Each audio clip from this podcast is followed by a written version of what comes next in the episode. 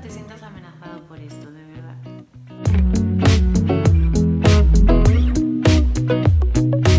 Cuando se esté hablando de un tema que tú desconoces o no sabes de qué se está hablando, no entiendes algo, no lo sabes, no te sientas amenazado, de verdad, no pasa nada, no hay nadie que sepa todo.